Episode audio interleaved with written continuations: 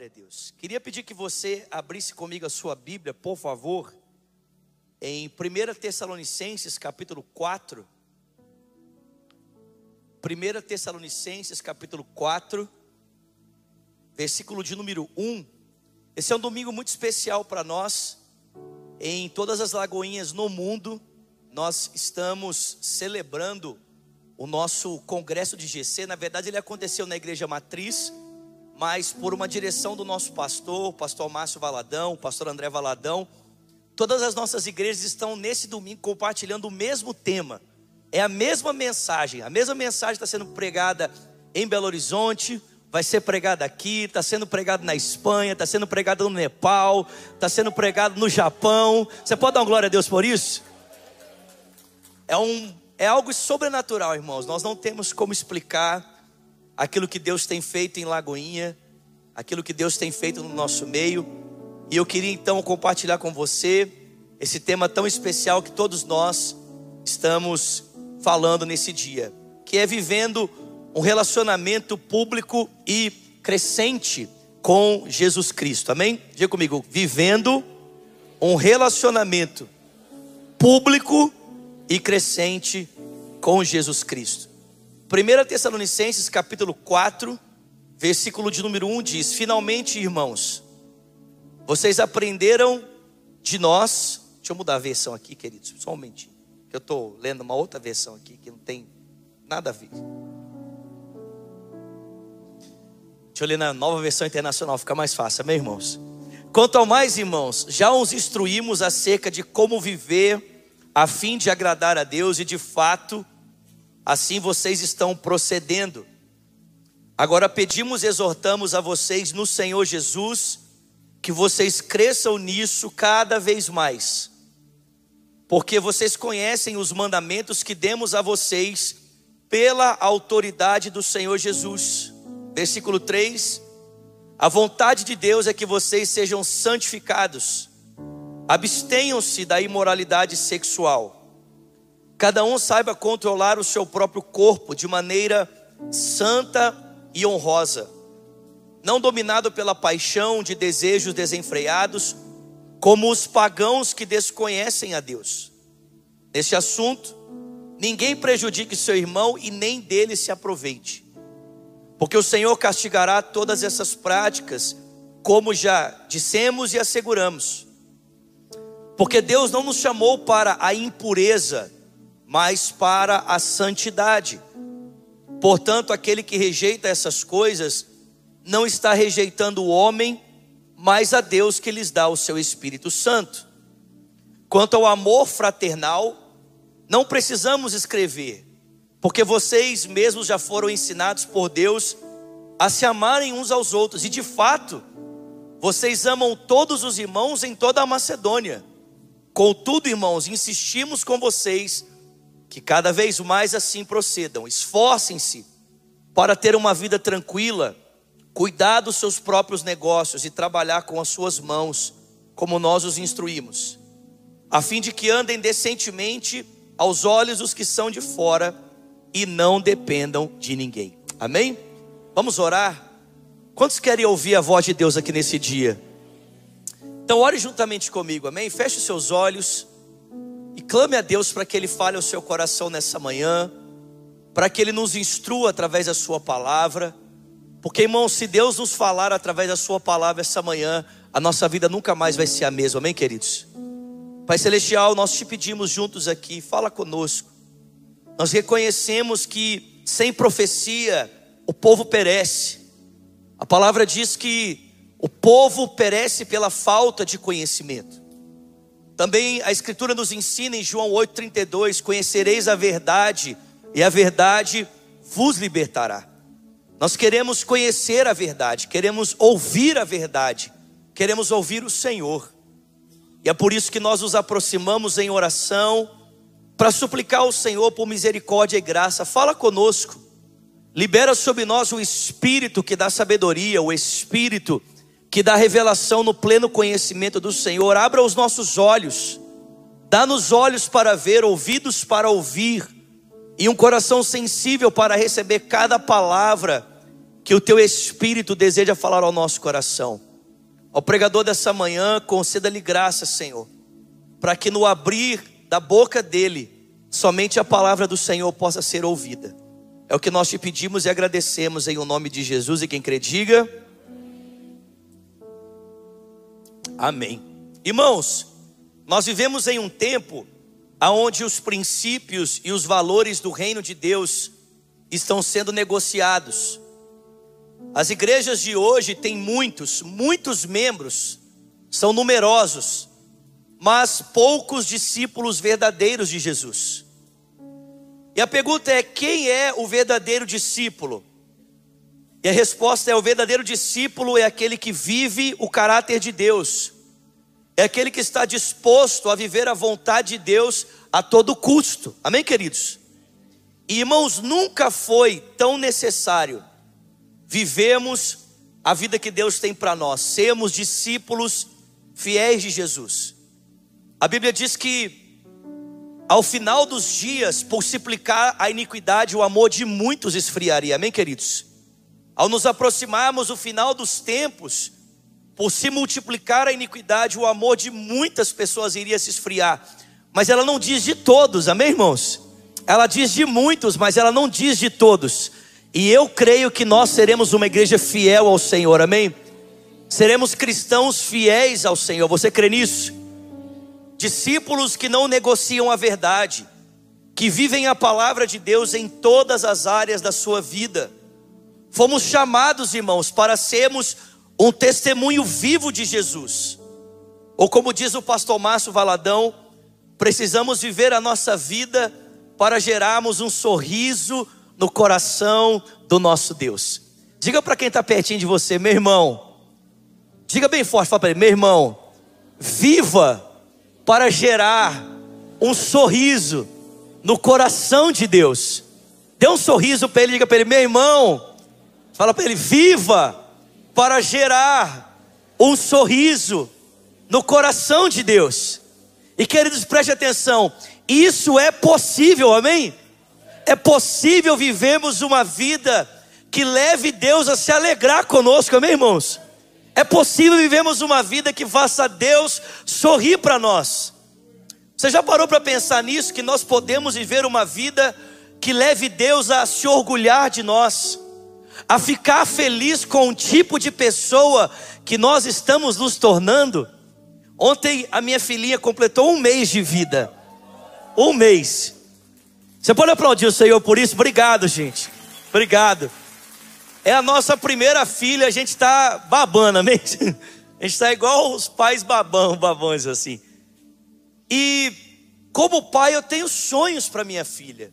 Eu lembro que quando eu completei 18 anos e eu saí da minha casa para fazer o meu primeiro seminário, isso gerou muita saudade no coração da minha mãe, gerou muita saudade no meu coração, da minha família. Mas eu também lembro de ver os olhos da minha mãe cheios, cheios de orgulho pela decisão que eu estava tomando.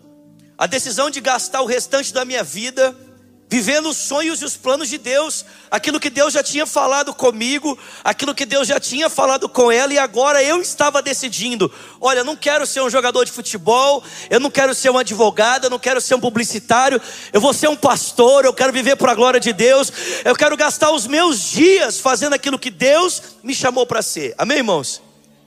E como pai, eu sonho por ver esse dia, o dia de ver a minha filha a Valentina, talvez com 18 ou com mais, virá para mim dizer: Papai, eu estou indo embora. E talvez com lágrimas nos olhos eu olhar para ela e dizer: Filha, papai vai sentir muita sua falta, papai vai sentir muita saudade, mas eu não poderia ter mais orgulho de você, de ver você tomando a decisão de viver a sua vida para glorificar o nome de Deus. Amém, irmãos? Quantos pais nós temos aqui? Quantos pais? Querido, não existe nada que possa trazer mais alegria a gente como pais do que ver os nossos filhos escolhendo viver para a glória de Deus, amém? Não importa a profissão que eles decidam seguir, mas desde que eles estejam motivados por um único só sentimento o sentimento de gastarem a sua vida naquilo que Deus os chamou para ser. Mas irmãos, assim como nós, papais, né? Eu gosto de falar isso, agora eu sou um papai também. Né? Assim como nós, pais, podemos sentir profundo orgulho de vermos os nossos filhos tomarem decisões sensatas, Deus também fica orgulhoso de nós, amém, irmãos? Deus olha para a nossa vida e Ele fica profundamente satisfeito pelo tipo de pessoas que estamos nos tornando pelas decisões que nós estamos fazendo, amém, irmãos? Amém? Você está comigo aqui? Às vezes, algumas pessoas cujos pais ou professores parecem impossíveis de agradar, pensam que Deus é como alguém que nunca ficará satisfeito com os nossos melhores esforços. Outras pessoas, preocupados de não quebrar a doutrina da justificação pela fé, elas pensam que não há nada que elas possam fazer para agradar a Deus. Às vezes esses dois problemas caminham juntos. De qualquer modo, irmãos, a conclusão é falsa. Deus anseia que nos tornemos o tipo de ser humano que verdadeiramente reflete a sua imagem. E quando ele vê isso acontecendo, ele se alegra, como um pai generoso e sábio, com um filho que começa a demonstrar sinais de responsabilidade no cuidado com a sua família. Deus se alegra em ver maturidade sendo formada nos filhos dele, amém? Nós podemos viver essa vida que gera alegria no coração de Deus. Irmãos, se essa vida que gera alegria no coração de Deus está conectada a sermos discípulos verdadeiros, a pergunta é como nós os podemos, como nós podemos nos tornar esse tipo de pessoa? Ou como nós podemos ser verdadeiros discípulos que geram alegria no coração de Deus? E esse texto que acabamos de ler mostra para nós três princípios que eu e você precisamos nos abraçar se queremos ser verdadeiros discípulos ou pessoas que vão viver para agradar o coração de Deus. Amém? E o primeiro princípio que eu quero compartilhar com você nessa manhã é: não negocie o seu relacionamento com Deus. Amém? Vamos dizer juntos: não negocie o seu relacionamento com Deus. Mais uma vez. o seu relacionamento com Deus. Amém, queridos? E esses cristãos estavam encontrando aqui um desafio na vida pessoal deles, para não negociar o relacionamento deles com Deus. E que desafio era esse? Era o sexo, era a forma como a sociedade à volta deles se relacionava com esse assunto, e como Deus estava pedindo que agora eles, como cristãos, deveriam se relacionar com esse assunto. Não diferente dos nossos dias, irmãos, não muito diferente do contexto que vivemos hoje. Tessalônica era uma cidade muito grande. Essa parte da Tessalônica, ela tinha aproximadamente mais de 200 mil pessoas, 250 mil pessoas. Era uma cidade muito grande para aquela época. Uma cidade cosmopolita, uma cidade multicultural. E de uma cultura ética muito liberal. As pessoas estavam acostumadas a viver a sua sexualidade para agradar a si mesmos. Existem pelo menos, irmãos, duas formas de nós vivemos a nossa relação com o sexo. A primeira forma de nós vivemos a nossa relação com o sexo é essa: viver a vida sexual para agradar a mim mesmo. E é verdade que essa forma de viver a sexualidade para agradar a mim mesmo gera alguns tipos de comportamento que eram os comportamentos que as pessoas tinham à volta dos cristãos na cidade de Tessalônica. Em primeiro lugar, Paulo diz que porque as pessoas viviam a sexualidade para agradar a si mesmas, elas entravam por caminhos de lascívia, elas entravam por caminhos de prostituição, elas entravam por caminho de adultério e por caminhos de mentira. Essa era a forma como as pessoas desfrutavam a sexualidade. Tem muitos cristãos que eles pensam que Deus criou o ser humano, mas o diabo que criou o sexo. Ou tem muitos cristãos que pensam que a sexualidade dentro do contexto do casamento, o sexo dentro do contexto do casamento, é só para reprodução. Deixa eu dizer uma coisa para você, meu irmão. Deus não criou o sexo apenas para reprodução. Deus criou o sexo para você ser feliz na sua vida sexual, amém? Mas há uma forma disso acontecer. E a forma de Deus nos fazer experimentar da alegria dele no contexto do sexo é prestarmos atenção para a maneira como ele estabeleceu para vivermos a vida sexual. E isso não passa nem pela lascívia, isso não passa nem pela prostituição, não passa nem pelo adultério e nem pela mentira. Preste atenção, querido. Eu não sei aqui, quantos aqui já andaram de cavalo? Quem aqui já andou de cavalo? Levanta sua mão. Muita gente, vocês são ricos, hein? Que isso, gente? Vou perguntar de quem aqui já andou de cavalo aqui? Pessoal chique, meu Deus, né? Vira, vira, vira para sua irmã e fala assim: você é muito chique. Eu nunca andei de cavalo, gente, nunca andei. É. Eu confesso que eu acho que eu tenho um pouco de medo de andar de cavalo. Quando eu era criança, eu tenho uma cena na minha cabeça da minha infância. Quando eu era mais novo, não vou falar quando eu era menor, amém, não, amém, irmãos? Quando eu era criança, eu nadava numa equipe de, de natação e eu lembro que tinha um colega da, da minha equipe, pode, pode, você pode não acreditar, amém? Mas eu já fui um atleta profissional de natação. Você pode não acreditar, mas é verdade. É. Mas tinha um colega da minha equipe que o tio dele gostava muito de cavalgar. E um dia ele foi para o sítio para andar a cavalo, mas ele esqueceu a sela. E aí ele resolveu andar no cavalo sem sela. E aí, quando ele acabou aquela brincadeira, a perna dele estava toda comida com o suor do cavalo, né? Não sei se alguém aqui já teve essa tragédia na sua vida, se você já teve, não levante a sua mão, amém? E eu tenho essa cena na minha cabeça de ver né, a, a parte interna da coxa do rapaz toda devorada com o suor do cavalo. Eu acho que isso gerou um, um trauma na minha vida. Preciso fazer umas sessões de libertação para me criar coragem de andar de cavalo. Mas olha só, andar a cavalo com um cavalo domesticado é a melhor experiência do mundo, sim ou não? Você desfruta de um senso de conexão com o animal que está ali. Você tem controle sobre ele.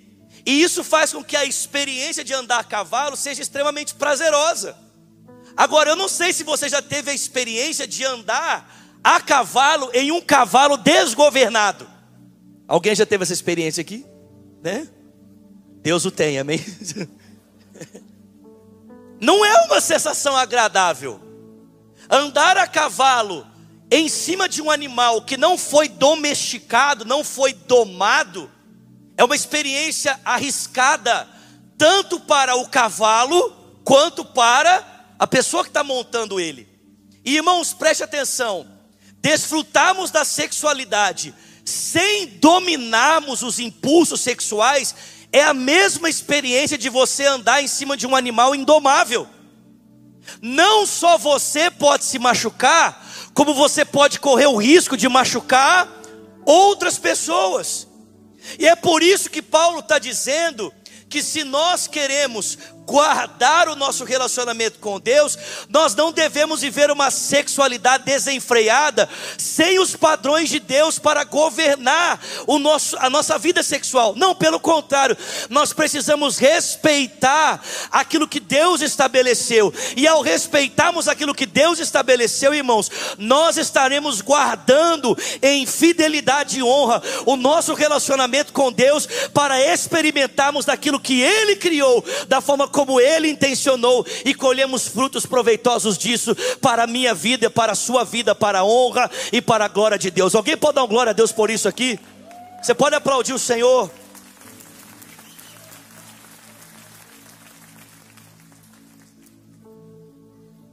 Paulo diz, irmãos, preste atenção. Paulo diz que as pessoas que não atentam para os padrões de Deus, para desfrutar dessa vida, essas pessoas podem correr muitos perigos. Paulo fala que, em primeiro lugar, essas pessoas correm o risco de experimentarem do juízo futuro. Mas esse juízo futuro, irmãos, também pode ser colhido no presente. Pense quantas famílias se dissolvem porque o marido ou a esposa não são leais aos princípios de Deus para a vida sexual e procuram satisfazer a sua sexualidade a sua vida sexual fora do contexto do casamento e isso gera adultério. E esse adultério destrói aquela família, muitas vezes gera consequências terríveis na vida dos filhos. Isso pode levar à mentira, pessoas que começam a contar mentiras para sustentar essas escolhas erradas que estão fazendo. Quantos jovens nos nossos dias, nessa busca desenfreada de viver a sua sexualidade, né, a sua vida sexual fora do contexto do casamento, em prostituição e em lascívia, tentando se conectar com alguém, ficam mais desconectados da vida do outro e de si mesmos. A, a sociedade na história que mais advoga liberdade sexual é a que mais desfruta de problemas emocionais gerados exatamente por essa falta de parâmetros para viver a sexualidade. Mas há uma forma, irmãos, há um caminho para que o sexo seja um lugar de prazer, de deleite, de alegria na vida de um ser humano, e esse caminho é chamado casamento. É dentro do contexto do casamento, junto à minha esposa, respeitando os princípios da palavra de Deus, que eu posso encontrar a presença de Deus, o descanso de Deus, o deleite de Deus, para desfrutar da minha vida sexual. Amém, irmãos? Amém, irmãos? Quantos casais fazem sexo aqui? Levanta a sua mão e diga: Eu faço sexo. Não, não, só os casais casados. Amém? Levanta a sua mão e diga: Eu faço sexo. Nossa, pelo amor de Deus, irmão, me ajuda. Vamos lá, levanta, fala bem forte. Só o casal casado, levanta a mão e diga: Eu faço sexo. Dá um glória a Deus aí, meu filho, pelo amor de Deus. Eu não sei se você sabe, presta atenção aqui. Eu não sei se você sabe. O pessoal ficou animado, né? Rapidinho, assim. Aleluia. O pessoal ficou feliz. Eu faço sexo, aleluia. É, nesse momento eu não estou fazendo muito sexo, amém? Minha esposa está no puerpério, então não posso, né? Tem que esperar. Mas, irmão, presta atenção. Aprenda uma coisa, presta atenção. Assim como o relacionamento de dois solteiros que decidem fazer sexo antes do casamento é pecado. Então a gente olha para um casal de namorados ou de noivos que estão aí trilhando a jornada do matrimônio, né? A gente sabe que é difícil, ou não, irmãos? Sim ou não, irmãos? O pessoal esqueceu, né? Você sabe que é difícil ou não, irmãos? Irmão, quando a gente é solteiro esperando pelo casamento, parece ter um fogo consumidor, né? Misericórdia. Eu dou graças a Deus que eu namorei à distância, minha esposa aqui nos Estados Unidos e eu lá no Brasil, amém? Isso facilitou a vida, aleluia, Jesus. Né?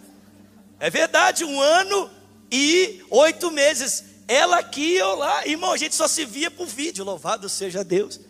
E quando encontrava de três em três meses, era clamando o sangue de Jesus toda hora: sangue de Jesus, ajuda o teu filho, Senhor, tem misericórdia, amém? Solteiros são assim, mas se eles, né, por um momento resolvem desfrutar da sexualidade antes do contexto do casamento, a gente chama isso de pecado, isso é lascívio, isso é prostituição. Mas um casal casado que também não faz sexo, isso também é pecado. É. É. Alguns maridos olharam para a esposa e disseram: Fala, Deus. Fala, Senhor, com a tua serva. É. É, irmão, é verdade. Presta atenção. Se você é casado e não faz sexo, você está em pecado. Assim como o solteiro que faz sexo está em pecado, o casal casado que não faz sexo está em pecado. Porque você casou, irmão, para glorificar a Deus, amém? Mas também para fazer sexo. Aleluia. Dá um glória a Deus aí, pelo amor de Deus.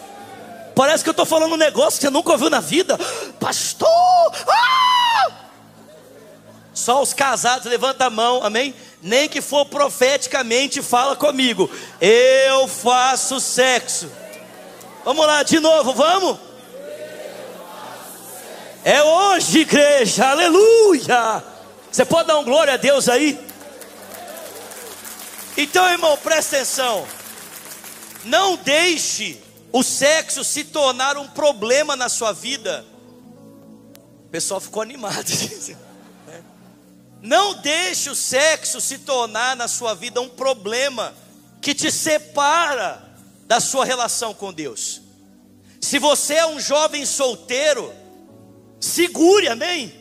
Controle os seus ânimos, assim como um animal que precisa ser domesticado para que a experiência de andar nele seja prazerosa. A sexualidade para o solteiro, ela precisa ser governada. E o casado deve desfrutar da sexualidade com a sua esposa de forma saudável. Pastor, o que é o sexo saudável dentro do contexto do casamento? Eu digo para você, é aquilo que é saudável para vocês dois, segundo aquilo que é ensinado na palavra de Deus, amém, irmão? É aquilo que é saudável para o casal, ensinado na Escritura, segundo a palavra de Deus. Ou seja, não leve o seu cônjuge a um constrangimento dentro da vida de casado, porque você quer usar o seu cônjuge para satisfazer o seu prazer. Presta atenção, irmão, dentro do contexto do casamento, a gente não faz sexo para se agradar, a gente faz sexo para agradar o outro. A minha prioridade não é o meu prazer, a minha prioridade é o prazer da minha esposa.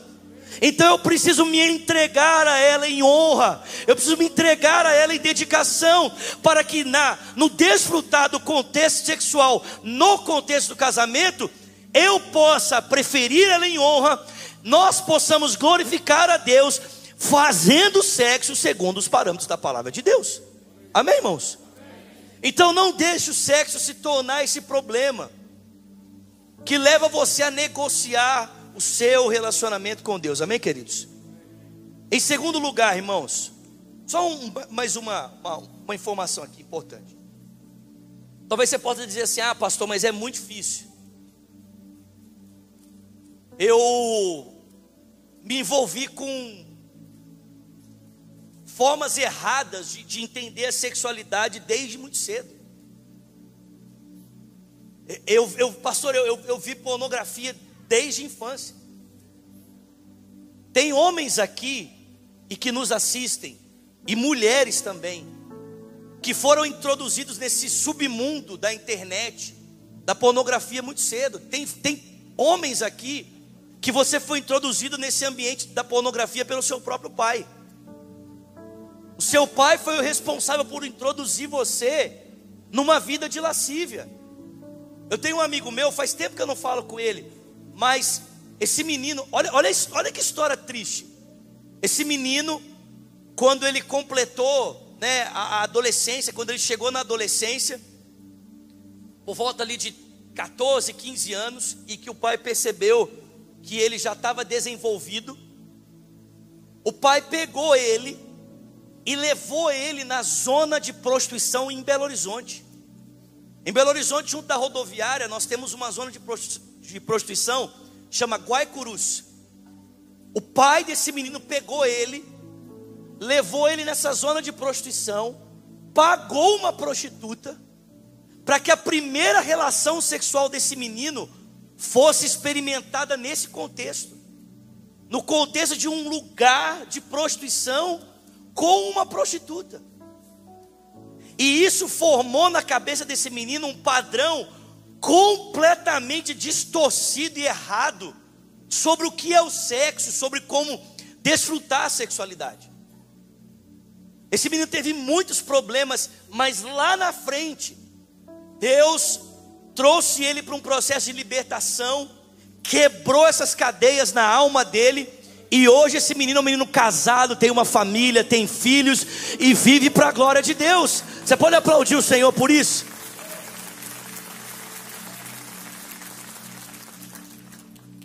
Mas talvez você esteja aqui e você tenha essa luta.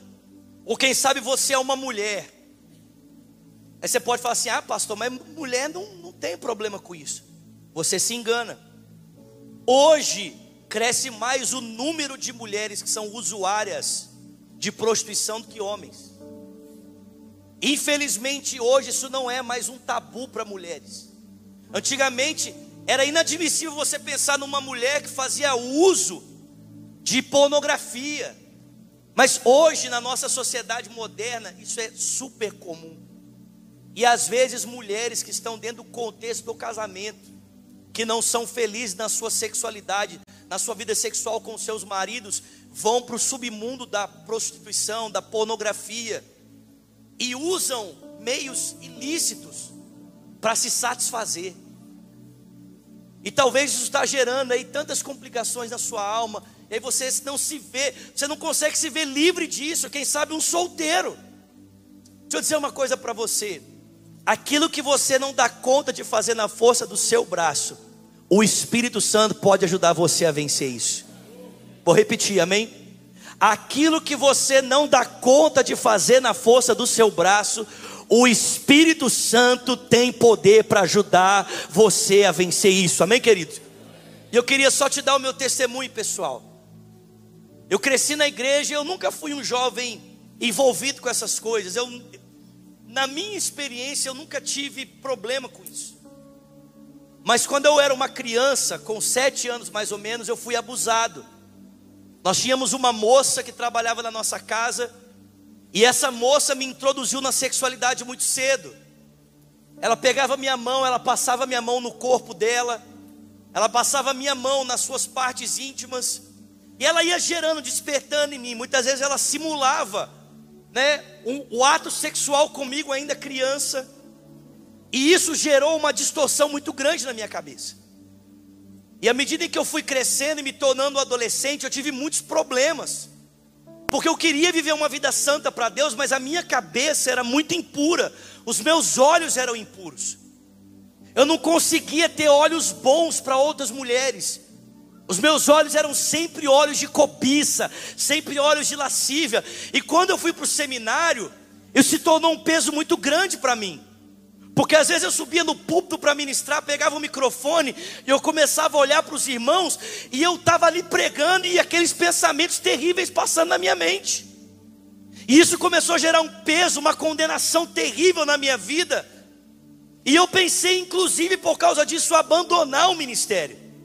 Até que um dia, irmãos, o Espírito Santo entrou dentro da minha alma e ele começou a fazer uma lavagem de dentro para fora e quebrar essas cadeias de lascívia e de pecado que prendiam a minha alma. E eu não estou aqui como uma pessoa perfeita diante de você para dizer que eu não tenho mais luta, mas eu estou aqui para dizer para você que eu tenho vencido. E se eu tenho vencido, você também pode vencer. O Espírito Santo que está comigo também está com você.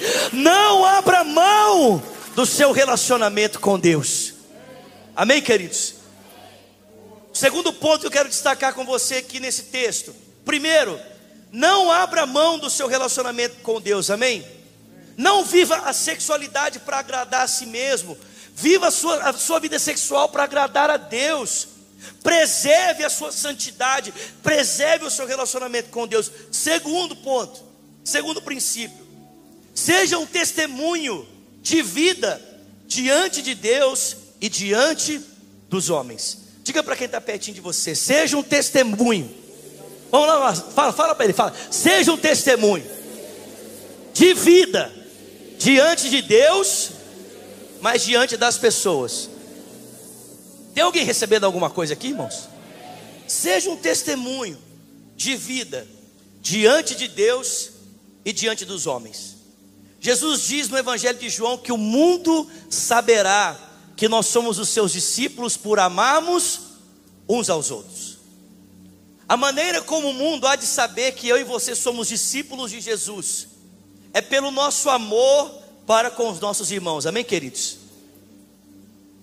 E o texto aqui propõe um desafio para essa demonstração do amor, né, para com os irmãos, que é o trato com o meu dinheiro.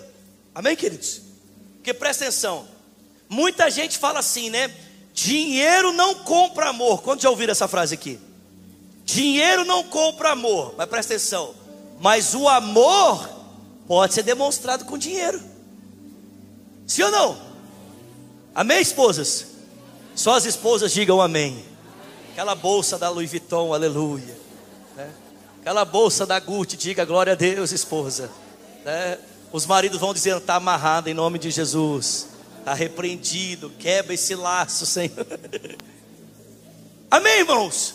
O amor pode ser demonstrado com amor. Amor se mostra com doação. Amém, queridos? João 3,16 diz que Deus amou o mundo de tal maneira que ele deu o seu Filho unigênito para que todo aquele que nele crê não pereça, mas tenha vida eterna. Como é que Deus mostrou o seu amor por nós? Em uma doação. Ele deu algo por nós. Então é verdade, o dinheiro não compra amor. Mas se nós temos um amor genuíno, esse amor pode demandar sacrifícios.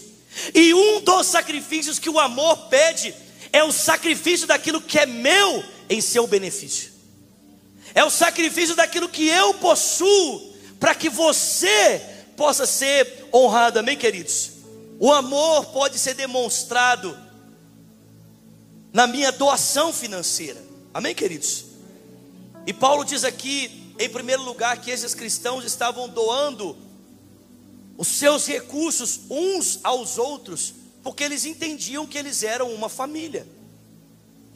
Ou seja, Paulo diz: olha, seja um testemunho diante de Deus e do mundo, vivendo o amor genuíno. E esse amor genuíno que eu estou chamando vocês para viver, ele precisa ser demonstrado com entrega, com doação, com ações. E lembre disso, quando você está entregando algo para alguém que é da sua comunidade de fé, essa pessoa não é apenas a pessoa que você senta do lado dela no culto, essa pessoa é seu irmão, faz parte da sua família. Você está tirando algo daquilo que é seu para abençoar alguém que faz parte do mesmo corpo que você, da mesma família que você, amém, queridos? Então não use o seu recurso apenas para satisfazer a si mesmo, mas use também uma parte daquilo que você tem para abençoar outras pessoas. Esse é o sentido do dízimo, esse é o sentido da oferta, esse é o sentido da nossa doação. Nos lembrarmos que fazemos parte de algo que é maior do que eu, e que o meu recurso não pode servir apenas aos meus interesses, mas também precisa servir aos interesses da minha comunidade. E a minha comunidade está interessada em que o Evangelho alcance mais pessoas, em que os aflitos sejam socorridos, em que pessoas sejam tocadas. Então eu pego uma parte daquilo que eu tenho para investir naquilo que a minha comunidade acredita. Se ela acredita nisso, eu quero fazer parte disso.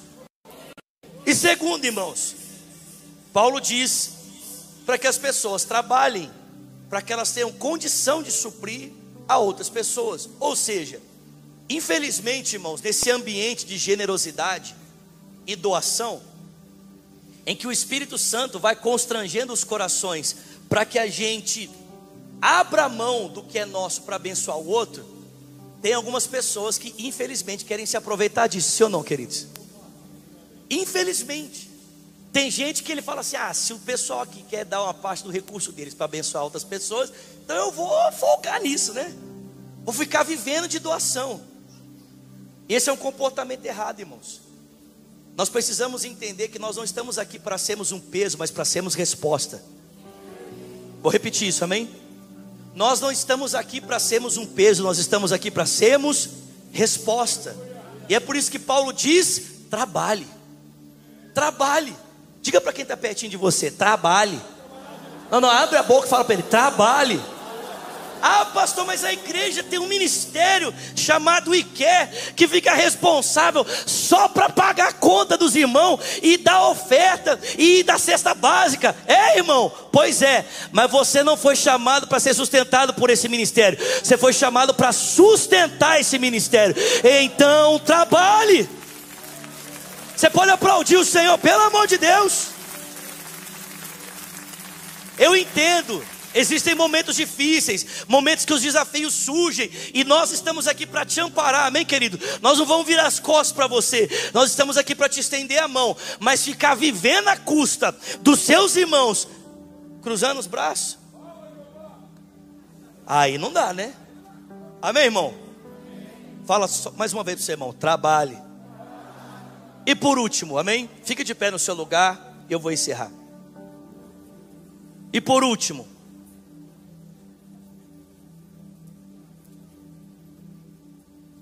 cresça cada dia mais em todas essas coisas.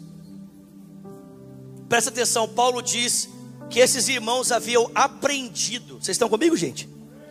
Paulo diz que esses irmãos haviam aprendido a maneira certa de viver a fim de agradar a Deus e que eles deveriam continuar crescendo nessas coisas.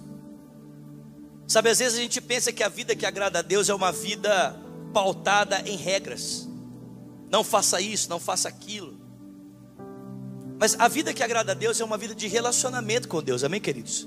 A fé cristã não é um conjunto de regras e doutrinas, mas é o nosso relacionamento com Cristo. Paulo diz: Olha, vocês aprenderam a viver para agradar a Deus, mas não parem por aí, continuem crescendo. Ou seja, não, Zulato, meu casamento está muito bom, eu não tenho problema nenhum desse aí que você está falando. Continue crescendo. Ah, pastor, eu sou um jovem solteiro e graças a Deus eu tenho vencido esses desafios da sexualidade para preservar meu relacionamento com Deus. Continue crescendo. Pastor, ó, eu tenho sido generoso, tenho dado meu dízimo, a minha oferta e tenho sido fiel a Deus. Continue crescendo. Ah, pastor, eu, eu tenho sido uma pessoa que, por causa do momento que eu estou vivendo, eu, eu tenho experimentado da ajuda da igreja, mas olha, pastor, eu já estou me movimentando aqui para arrumar um trabalho e para fazer a coisa acontecer. Maravilha, continue crescendo. Azulato, a semana passada eu, eu dei uma escorregada, eu acabei vendo um site pornográfico, né? E isso gerou uma confusão lá em casa. Amém, irmão? Peça perdão a Deus, levante, levante a cabeça e continue crescendo. Irmãos, preste atenção. A Bíblia diz que a vereda do justo é como a luz da aurora, vai brilhando, brilhando, brilhando, brilhando, brilhando, brilhando até ser dia perfeito. Enquanto não atingimos a perfeição, o chamado de Deus para cada um de nós é o mesmo. Continue crescendo. Diga para quem está pertinho de você: continue crescendo. Um último texto para nós encerrarmos. Paulo diz em Filipenses capítulo 3: Não que eu já tenha, Filipenses capítulo 3, não que eu já tenha alcançado, não que eu já tenha chegado lá, não, mas uma coisa eu faço esquecendo-me das coisas que ficaram para trás, eu avanço para aquelas que estão diante de mim, eu prossigo para o alvo, para o prêmio da soberana vocação de Deus em Cristo Jesus. Esqueça o que ficou para trás, esqueça as coisas antigas, esqueça as coisas passadas. Eis que Deus está fazendo coisa nova na sua vida, eis que Deus está fazendo algo novo na sua história. Não percebeis. Levante as suas mãos e vamos cantar isso. Diga: E eu vou construir minha vida.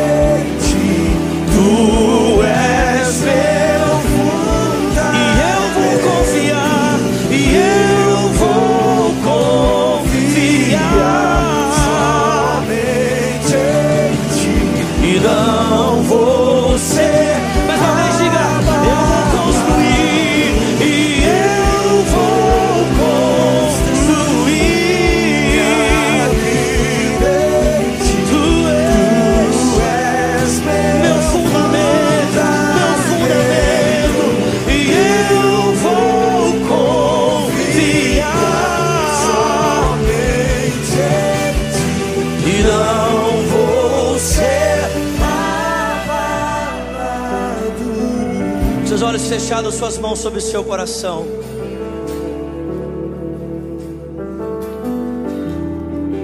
Seus olhos fechados, por favor. Suas mãos sobre o seu coração. Eu queria que você fizesse essa oração comigo nesse dia. Ore comigo dizendo: Senhor Jesus, nesse dia, eu abro o meu coração. Diga, e eu te entrego a minha vida Diga, eu reconheço que preciso de Ti. Jesus, recebe a minha vida. Ore também dizendo: E eu, Senhor, que um dia andei nos teus caminhos, mas eu me desviei. Diga, nesse dia, arrependido, eu volto, na certeza de que o Senhor me recebe. Seus olhos fechados, suas mãos sobre seu coração. Se você está aqui nesse auditório, ou quem sabe pela internet, e você fez essa oração pela primeira vez, dizendo: Eu quero entregar a minha vida para Jesus.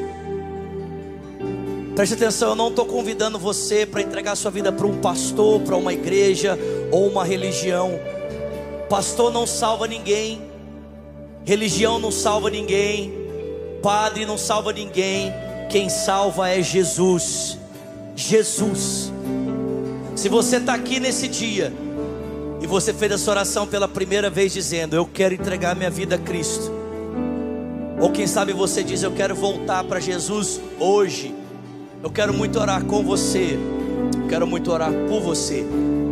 Se você é essa pessoa, sem constrangimento, você diz: Zulato, eu preciso de Jesus. Ou você diz: Zulato, eu quero voltar para Jesus.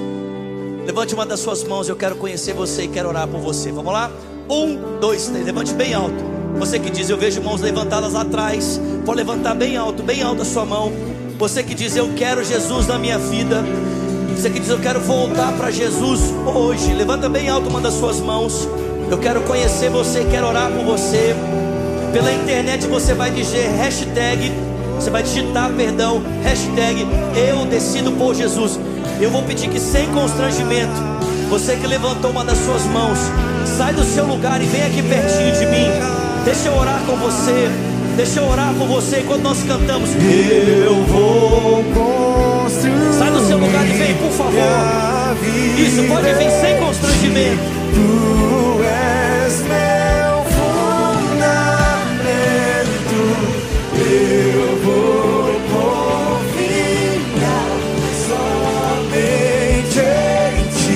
Pode vir, pode vir, pode vir, pode vir. Sai do seu lugar e vem, cante. Eu vou construir minha vida em ti. Tu és meu fundamento. Eu vou Deus te abençoe.